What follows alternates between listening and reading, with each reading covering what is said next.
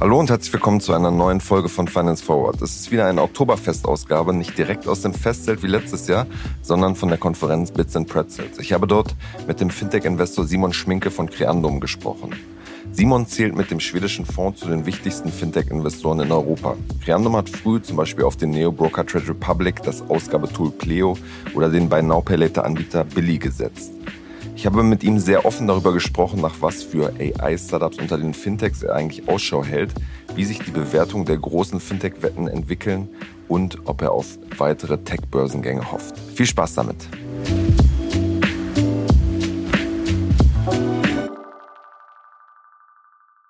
Hallo Simon, herzlich willkommen bei Finance Forward. Kaspar, willkommen auf der Bits and Pretzels. Vielen, vielen Dank. Bist du schon hier ein bisschen äh, rumgestreunert und ähm, warum bist du eigentlich hier? Triffst du irgendwie ähm, ja irgendwie spannende neue Firmen oder was ist so ein bisschen deine Agenda? Ja, ich glaube, die BITS hat sich ja mittlerweile so als die Messe in Deutschland im Tech, Startup, äh, Venture Capital Bereich etabliert. Das machen die sehr gut. Und ich habe wie jedes Jahr die Ehre, heute auf der Hauptbühne das Venture Panel zu moderieren. Das mache ich jedes Jahr, freue ich mich drauf. Okay, okay. Nach was ähm, halt hältst du denn jetzt speziell gerade Ausschau? Nach was für eine Art von, von Firmen, Startups, Fintechs? Was, was äh, siehst du da gerade, was passiert im Moment? Ich glaube, äh, Art von Firmen beschreibt es ganz gut. In den letzten zwei Jahren hat sich die Art der Gründer drastisch verändert. Äh, die Firmen werden viel kapitaleffizienter, viel nachhaltiger aufgebaut. Es werden weniger Probleme mit Geld und mehr mit Technologie gelöst. Und das sehen wir auch im Fintech-Bereich. Ivy, die auch neulich bei dir im Podcast waren, ist zum Beispiel neue Generation von Gründern. Das finden wir sehr, sehr erfrischend. Okay, aber da kann man jetzt nicht sagen, dass sie äh, nicht mit weniger Geld auskommen, weil sie ja gerade nochmal 20 Millionen gekriegt haben. Äh, ja, die Frage ist, nimmst du das Geld ein oder gibst du das aus? Wenn du dir Klaviyo anguckst, was gerade ge-IPO'd hat, ich glaube, die haben äh, weiß ich nicht, zehn Prozent des Geldes, was sie geraced haben, eingesammelt. Aber eine Watches zu haben, Akquisitionen machen zu können, äh, ist, glaube ich, für jeden Gründer in der heutigen Zeit, wo das Geld knapp und teuer ist, eine, eine gute Strategie. Was ist eure These, wo du jetzt Ivy schon angesprochen hast, was ist eure The These zu dem Unternehmen? Ähm, ich glaube, das äh, Count-to-Count Open Banking, Count-to-Count Payments Open Banking, nachdem Europa selten, aber in diesem Fall mal, mal Vorreiter war, was Regulatorik angeht, positive Regulatorik angeht, sehen wir Count-to-Count-Payments jetzt in allen Kontinenten äh, durch die Decke gehen. Jeder Regulator ähm, hilft Banken, in Anführungszeichen, hilft Banken, ihre Infrastruktur zu öffnen. Und wenn du, wenn du Account-to-Account-Payments als Merchant dir anschaust, hast du einfach direkten Margenvorteil von 70, 80 Prozent gegenüber PayPal und Credit Cards. Und wenn du Global Merchant bist, suchst du dir einen, suchst du dir einen Anbieter, der das Ganze global anbietet. Das macht Ivy. Äh, da gibt's noch nicht so viele von. Äh, das gibt's auf lokaler Ebene natürlich, aber Ivy baut eine Tech, das Ganze global zu routen und das äh, funktioniert sehr gut. Die Frage, die sich so ein paar äh, Payment-Spezialisten dann gefragt haben, ist, wird das nicht am Ende bei verschiedenen Payment-Anbietern ähm, ein weiterer, ein weiteres Feature sein und nicht eine Daseinsberechtigung für eine ganze Firma? Ähm, das ist natürlich eine, eine, Kritik oder ein Thema, was man sich angucken muss. Äh, wenn ich aber ein Adyen bin äh, und die gerne 1,2, 1,3, 1,4 Prozent von den kleinen Merchants hole und es kommt ein Ivy und bietet das Ganze für 60, 70 Bips an, kannst du natürlich als Alien sagen, äh, bitte, bitte nutze Count to Account. Ähm, ich würde gerne meine Margen dritteln oder halbieren. ähm, oder du bietest das notgedrungen irgendwann an, vielleicht mit einer Partnership, mit einem, mit einem Ivy. Werden alle großen PSPs das in fünf Jahren in ihrem Portfolio haben? Ja, glaube ich schon. Werden sie das unbedingt selber bauen? Weiß ich nicht genau. Äh, siehst du ja auch im, im, im Buy Now Pay Later Bereich, wo, wo Billy gerade mit, äh, mit Klarna und mit Molly große Partnerschaften eingegangen hat. Äh, die hätten das auch selber bauen können, haben sie aber nicht. Die Werbung. Wir machen eine kurze Unterbrechung für unseren Werbepartner Kapital. Seit vielen Jahren zeigt das Wirtschaftsmagazin Kapital Entwicklungen aus der Wirtschafts- und Finanzwelt, begleitet den Wandel von Unternehmen, erkennt neue Trends und erklärt die großen Umbrüche der Weltwirtschaft. Neben Analysen und Tests gibt es unter anderem auch eine umfangreiche Auswahl an Ratgeberthemen. Sichert euch jetzt euer Plus an Wirtschaft und Finanzen. Mit dem Code OMR24 könnt ihr Kapital Plus drei Monate lang für 99 Cent testen.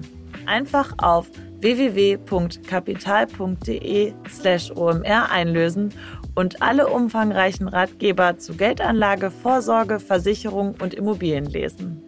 Außerdem erhaltet ihr Zugriff auf alle Kolumnen und Analysen der Kapitalexperten. Wir wünschen viel Spaß. Werbung Ende. Okay, und ein weiteres ähm, Argument gegen äh, diese Payment-Methode, dass sie irgendwie groß ist, wird angeführt, dass man sagt, so im, im E-Commerce ist es ja eigentlich so, dass mit Käuferschutz und Co. dieser, dieser Time-Lag eigentlich auch eine, eine gute Funktion hat, dass das Geld sozusagen nicht sofort weg ist ähm, beim Händler, wenn beispielsweise die Ware erst geschickt wird, ich gucken muss, äh, funktioniert das äh, äh, Gerät, ist das alles gut? Ähm, wie, wie, scha wie schaust du da drauf? Du meinst Vorkasse? Genau, ja, oder bei PayPal gibt es ja auch einen, einen Käuferschutz quasi. Ja, ein Käuferschutz im, im PayPal ist im Grunde genommen nur ein Versicherungsprodukt und top. Das kann Ivy auch anbieten. Eine Vorkasse ist ein sehr deutsches Thema. Das, äh, sorry, ne, ne, ne, nicht eine Vorkasse, eine, ne, ne, äh, ne, na, eine, eine Nachnahme, Nachnahmeverfahren, dass du erst die Ware bekommst und dann bezahlst. Das ist ein sehr deutsches Thema. Aber mit deiner Kreditkarte, mit PayPal, mit einem mit einem mit einem Account to Account 1.0 sofort bei bei einem äh, bei einem Klarna oder bei einem Buy Now Pay Later kriegt der Merchant die Kohle genauso schnell wie mit einem Ivy. Okay. Was für, für weitere Trends im, im Fintech-Bereich ähm, siehst du im Moment? Was wird da neu gegründet? Da passiert ja jetzt nach einer, sag ich mal, ein bisschen Pause, passiert ja wieder ein bisschen was. Ja, wir haben Anfang des Jahres brutal viel Wealth Tech gesehen. Also so eine mittlere Affluent-Gruppe wird angesprochen, ab 250.000 investierbares Kapital. Da sprießen gerade Startups durch, äh, durch die Decke. Wir schauen uns gerade viel im, im Billing-Collection-Bereich an, Pricing, da passiert einiges. Accounts Payable, Accounts Receivable ist immer noch nicht durch, das Thema. Ähm, grundsätzlich sehen wir aber einfach. Was heißt das genau? ähm, Startups, die, die, die, die anderen Companies helfen, Gelder einzusammeln oder Gelder zu bezahlen. Mit verschiedensten Routings, äh, Vorfinanzierungs-, äh, Rechnungsstellungstools. Ähm, das sind ein großes Thema im Moment. Aber grundsätzlich schauen wir uns einfach viele Infrastrukturthemen nach wie vor an. Ähm, und im Consumer-Bereich gibt's immer mehr Startups, die irgendwie versuchen, AI in den Investment, Geld verwalten, äh, Bereich stecken. Das gleiche auch im, im, im B2B-Bereich. Wir haben was AI plus Fintech als zentrale These, aber noch nichts gefunden, was uns gefallen hat. Was müsste das aus eurer Sicht haben? Also was wären die, die Burggräben, was wären die Voraussetzungen, dass ihr sagt, so dann funktioniert das in der Kombination? Ja, ähnlich wie im Anfang von Krypto ist im Moment so eine Phase, wo wo alle irgendwo AI draufschreiben und sagen, das wird dann neu und besser und anders. Das schauen wir uns ganz genau an, ob das dann neu und besser und anders ist. Und im Moment ist es noch sehr viel Marketingspiel, aber wird AI in den nächsten Jahren auch neue Geschäftsmodelle hervorbringen im Fintech-Bereich? Da sind wir überzeugt von.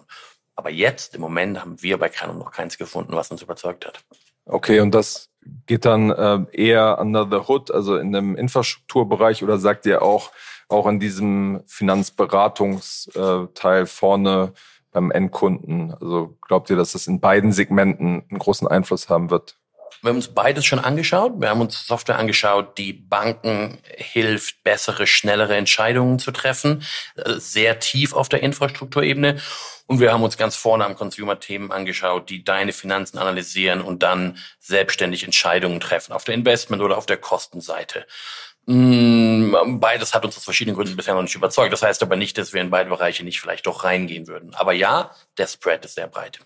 Ich meine, bei diesen ähm, Consumer, also Endkundenthemen fragt man sich ja immer, das war ja schon von, von Monzo zum Beispiel mal schon vor langer Zeit ein Pitch, dass man gesagt hat, man hat hier doch eigentlich alle Daten. Man sieht, okay, dein Stromvertrag ist ein bisschen teurer als der von deiner Kohorte. Ähm, wir bieten dir einfach mal einen besseren Vertrag an.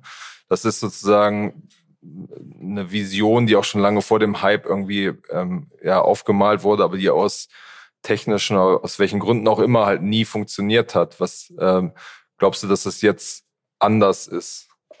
Mm, also grundsätzlich ist es so, dass jedes Fintech bei uns im Portfolio und jedes Fintech, was wir angucken, was nicht AI as A als, als Tagline hat, im Moment mit der Technologie rumspielt und guckt, wie kann ich mein Core-Produkt besser machen. Grundsätzlich. Das ist aber nicht nur im Fintech so, das ist in fast allen unseren Investments im Portfolio so.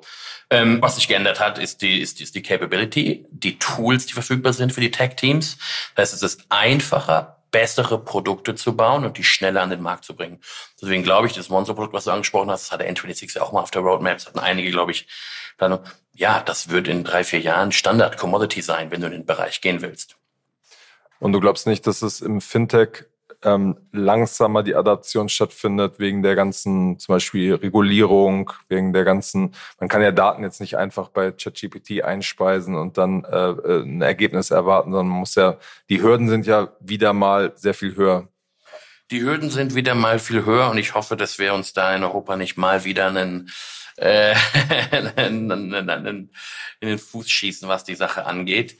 Aber da werden auch im Moment sehr viele, wir nennen die Second-Order-Effect-Companies gebaut, die Daten anonymisieren, worauf du dann deine Modelle trainieren kannst, was das Ganze dann wieder GDPR-kompatibel macht. Aber natürlich kannst du im Moment keine Endkundendaten an ein amerikanisches Startup schicken äh, und, und, hoffen, dass du da irgendwie compliant bist. Ähm, wie nimmst du aktuell die Stimmung äh, im Markt, war im Startup-Markt? Es hat sich jetzt einiges äh, getan. Es gab jetzt wieder größere Tech-IPOs, äh, wo mit sehr viel Hoffnung drauf geschaut wurde. Flixbus hat angekündigt, dass sie an die Börse gehen wollen. Personio im nächsten Jahr 1,5. Ähm, also da gibt es wieder Bewegung. Ähm, wie, wie sehr mag, merkst du, dass es wieder eine, eine Hoffnung gibt, dass sich wieder die Dinge verändern? Ich glaube, da muss man unterscheiden zwischen dem Early-Stage-Bereich und dem, und dem Exit-Markt. Genau, mit, mit ARM, Instacart und, und, und Klaviyo in den letzten sieben Tagen drei Companies an den Markt gegangen, die zumindest jetzt sieben Tage nach IPO über dem Ausgabekurs liegen. Ich glaube, Stand heute Morgen. Ähm, das heißt, das sind erfolgreiche IPOs in dem Sinne. Ein Instacart, klar, von 39 Milliarden jetzt auf 10 runtergekattet. Aber die Frage ist, waren die je 39 wert? Grundsätzlich hoffen und glauben wir aber, dass diese drei IPOs jetzt, genau wie du gesagt hast, eine Welle an, an IPOs äh, auslösen wird, die vielleicht auch die Stimmung verbessern wird. Im Early, im Early Stage Bereich war es in den letzten 12, 18 Monaten ehrlich gesagt nach wie vor ein Kampf um die besten Deals. Die ganzen B-Funds, die aufgehört haben, B-Runden zu finanzieren, haben auf einmal A-Runden und Seed-Runden entdeckt. Wir als Seed- und A-Runden-Investoren hatten also auf einmal noch viel mehr Druck, ähm, ja, es, das Volumen ist runtergegangen, aber die, aber die hart umkämpften Deals waren eher noch härter umkämpft als bis vor. Das heißt, für uns ist Business as usual im Early-Stage-Bereich mit dem Kaviar, dass die B-Runden schwieriger finanziert wurden. Wie nimmst du diesen Bereich dazwischen wahr, also quasi A-Runde, B-Runde, C-Runde, was noch nicht exit-ready ist, aber wo man schon gehört hat, dass die Gründerinnen und Gründer da eher im Moment noch ein schlechtes Bauchgefühl haben, gucken, dass sie irgendwie sparen, um diesen Zeitpunkt, dass sie wieder rausgehen müssen, um neues Geld einzusammeln, irgendwie ein bisschen nach, nach hinten zu verschieben. Ja, das ist das Thema, was wir Anfang angesprochen hatten. Kapitaleffizienz ist ein Thema schon in der Seed-Runde. Ähm, und das hat sich in den, in den Köpfen von uns Investoren und den Gründern eindeutig verändert. Äh, die A-Runden, die wir im Moment sehen, sind auf einmal wieder echte A-Runden. Zwei, drei, vier Millionen Euro Umsatz, gepreist mit 50, 60, 70, ähnlich wie 2021 aber auf einmal mit einem substanziellen Business, mit einem Product Market Fit, mit Kunden, die für das Produkt bezahlen wollen. Und dann sage ich auf Investorenseite, ähm, freut mich das natürlich. Das heißt, auf einmal sehen wir A-Runden, wir haben dieses Jahr sechs, sieben finanziert. Alle von denen haben ein funktionierendes Geschäftsmodell, äh, wenn man drei, vier, fünf, sechs Millionen Euro Umsatz als funktionierendes Geschäftsmodell sieht. Also uns freut dieser Trend eher zu mehr Substanz. Merkt ihr denn, wenn ihr dann äh, euer Portfolio so ein bisschen durchguckt, dass es da schon auch einige Kandidaten gibt, die in das, was sie jetzt äh, 2021 geraced haben, da von den Bewertungen noch, noch reinwachsen müssen, die jetzt quasi Schwierigkeiten hätten, äh, diese Erwartungen, die sie geschürt haben, irgendwie einzuhalten? Look, äh, jeder Investor, der ein Portfolio hat mit Companies, die zwei, drei, vier, fünf, sechs Milliarden Euro groß sind, hat diese Companies mit einem Discount von 25 bis 50 Prozent in den Büchern diskontiert heute. Oder in anderen Worten, ja, die müssen in diese Bewertung noch reinwachsen. Viele werden das auch nicht schaffen.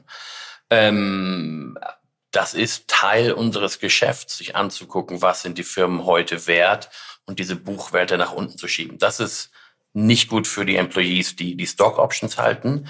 Das ist nicht gut für die Investoren, die einen neuen vorracen müssen und auf einmal haben die anderen Investoren im Cap Table die Firmen zu anderen Bewertungen in ihren Büchern.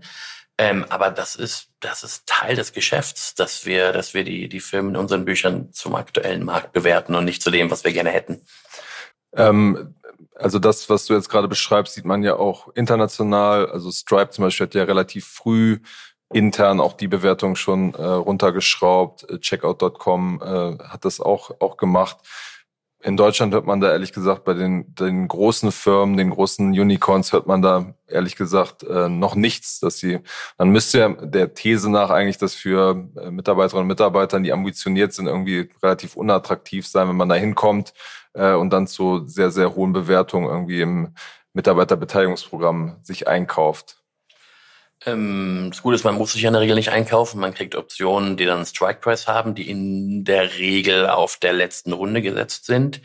Aber du kannst davon ausgehen, dass die Optionen, die heute in Verträgen ausgegeben werden für Mitarbeiter, die in den großen, hochbewerteten Companies anfangen, nicht den Strike Price der letzten Runde haben. Und du kannst auch davon ausgehen, dass einige Companies aktiv auf Leute, auf Key Player in ihrem Unternehmen zugehen und sagen, wir passen dir den Strike Price in deinen Verträgen an auf eine andere Bewertung. Ähm, das heißt ja aber nicht, dass die Firma anders bewertet wird. Das ist einfach eine Mitarbeiterincentivation. Die Firmen werden von den Investoren bewertet, entweder wenn es eine Transaktion gibt oder wenn wir das in den Büchern in unseren Reportings verändern. Und das sind also zwei verschiedene Events. Aber ja, viele große Companies haben heute andere Strike-Preise, niedrigere Strike-Preise in ihren Optionen als die letzte Runde. Wenn man sich jetzt so im Moment ein bisschen im Markt umhört, ist das ja gerade bei den mittelgroßen äh, Unternehmen, dass viele nach Käufern suchen, dass äh, einiges auch noch nicht öffentlich, nach Käufern suchen, sich mit, mit anderen vielleicht ähnlich starken versuchen zusammenzuschließen. Das ist so viel Dealbewegung, was irgendwie in den nächsten Monaten wahrscheinlich public wird oder auch in möglicherweise in Insolvenzen enden wird, wenn es nicht funktioniert. Wie nimmst du diese Bewegung wahr? Ja, das passiert beides. Auch wir hatten, wir hatten jetzt eine Abschrift in den letzten zwei Jahren äh, in Deutschland. Ja, Baba, es hat, hat nicht funktioniert, äh, weiter Geld zu raisen. Aber jeder Investor geht äh, quarterly durch sein Portfolio und wenn nicht, dann würde ich nur das empfehlen, um zu gucken, wie ist die Runrate von den Companies, die mittelgut laufen, um dann sehr proaktiv mitzuhelfen, diese Company woanders zu landen ähm, oder zu verkaufen. Das ist auch Teil des Geschäfts und Teil der Verantwortung als Unternehmer die Firma realistisch zu bewerten und zu sagen, bei einem aktuellen Wachstum, unserer aktuellen Burn Rate, wird es in zwölf Monaten vielleicht schwierig sein, Geld zu raisen. Was sind meine anderen Optionen? Das ist, auch das ist Teil des Lebenszykluses einiger Firmen. Deswegen, äh, wir werden das mehr sehen. Ähm, aber auch das ist, ist auch in der Vergangenheit schon viel passiert und, und ja, wird, wird jetzt auch wieder passieren. Glaubt ihr denn an so eine bisschen größere, mittelgroße Pleitewelle, die es, die es auch wirklich gibt? Es wurde ja immer wieder schon in den vergangenen Jahren auch ähm, herbeigeschrieben, sage ich mal, oder herbei diskutiert. Es ist bislang eigentlich äh, nie in dem Ausmaß eigentlich gekommen. Glaubt ihr, dass es jetzt stärker sichtbar werden wird? Mm, also das Timing, von dem wir ausgegangen waren oder noch tun, ist genau dieser Herbst jetzt. Denn viele Companies, die 20, 30 Millionen A-Runden oder B-Runden geraced haben vor, vor zwei, drei Jahren, haben ihre Kosten massiv reduziert und haben sich 18, manchmal sogar 24 Monate an Runway gekauft durch die Cuts. Ähm, und diese Runways enden dann dieses Halbjahr oder nächstes Halbjahr. Und wir sehen auch schon jetzt nach dem, nach dem Sommer massiv gestiegenes Dealvolumen. Viel mehr Companies gehen in den Markt, sind auch oft viel weitergekommen, haben eine ganz andere, ganz andere Burn Ratio als noch vor zwei, drei Jahren, so dass wir mh, mm, jetzt teilweise viel gesündere Unternehmen sehen, äh, nachhaltigere Unternehmen als eben noch vor zwei, drei Jahren. Äh, wollt ihr denn euer Tempo erhöhen, dass ihr praktisch mit der These, dass ihr sagt, so ähm, es gibt jetzt die Chance, ähm, praktisch äh, zu besseren äh, Bewertungen bei guten Firmen einzusteigen? Oder sagt ihr, wir machen sowieso immer gleiches Tempo, äh, weil sich das dann durch die Marktphasen praktisch ausgleicht? Äh, wir sind vor, vor einem Monat 20 geworden bei Kerndum und haben da entsprechend ganz viele Analysen gefahren, wie schnell, wie viel investieren wir. Und äh, ja, 2021 haben wir ein bisschen mehr investiert, aber wir sind nicht so durch die Decke gegangen wie einige andere. Und gleichzeitig sind wir auch nicht so in ein Loch gefallen, 22 und 23, wie viele andere. Das heißt, unser Pace ist, ist relativ konstant geblieben. Ähm, wir glauben, dass jetzt eine gute Zeit ist zu investieren. Dementsprechend haben wir dieses Jahr auch schon einiges an Geld deployed. Ähm, aber wir schauen uns jede Opportunity einzeln an und sagen nicht, oh, 23 müsste ja was Gutes sein, also lass mal hier mehr Risiko nehmen.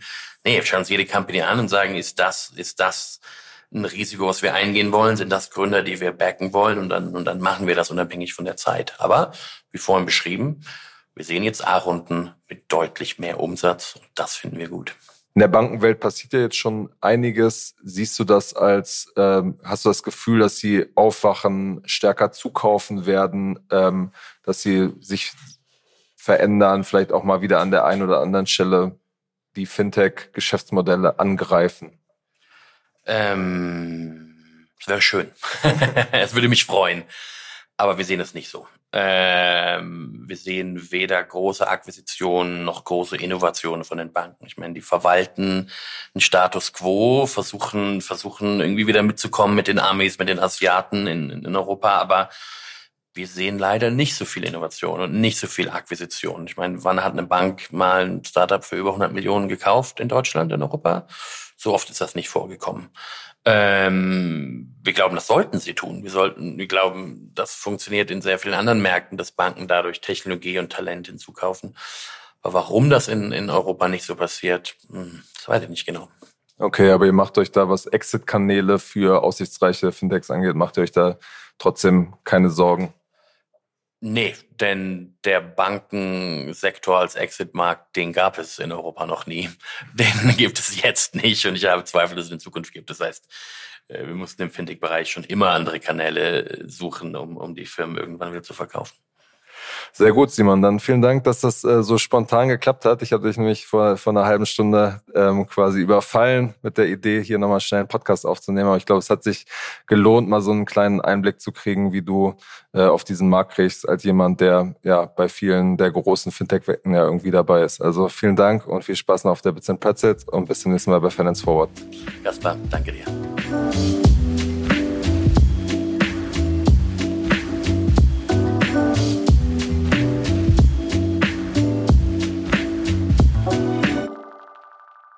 Dieser Podcast wird produziert von Podstars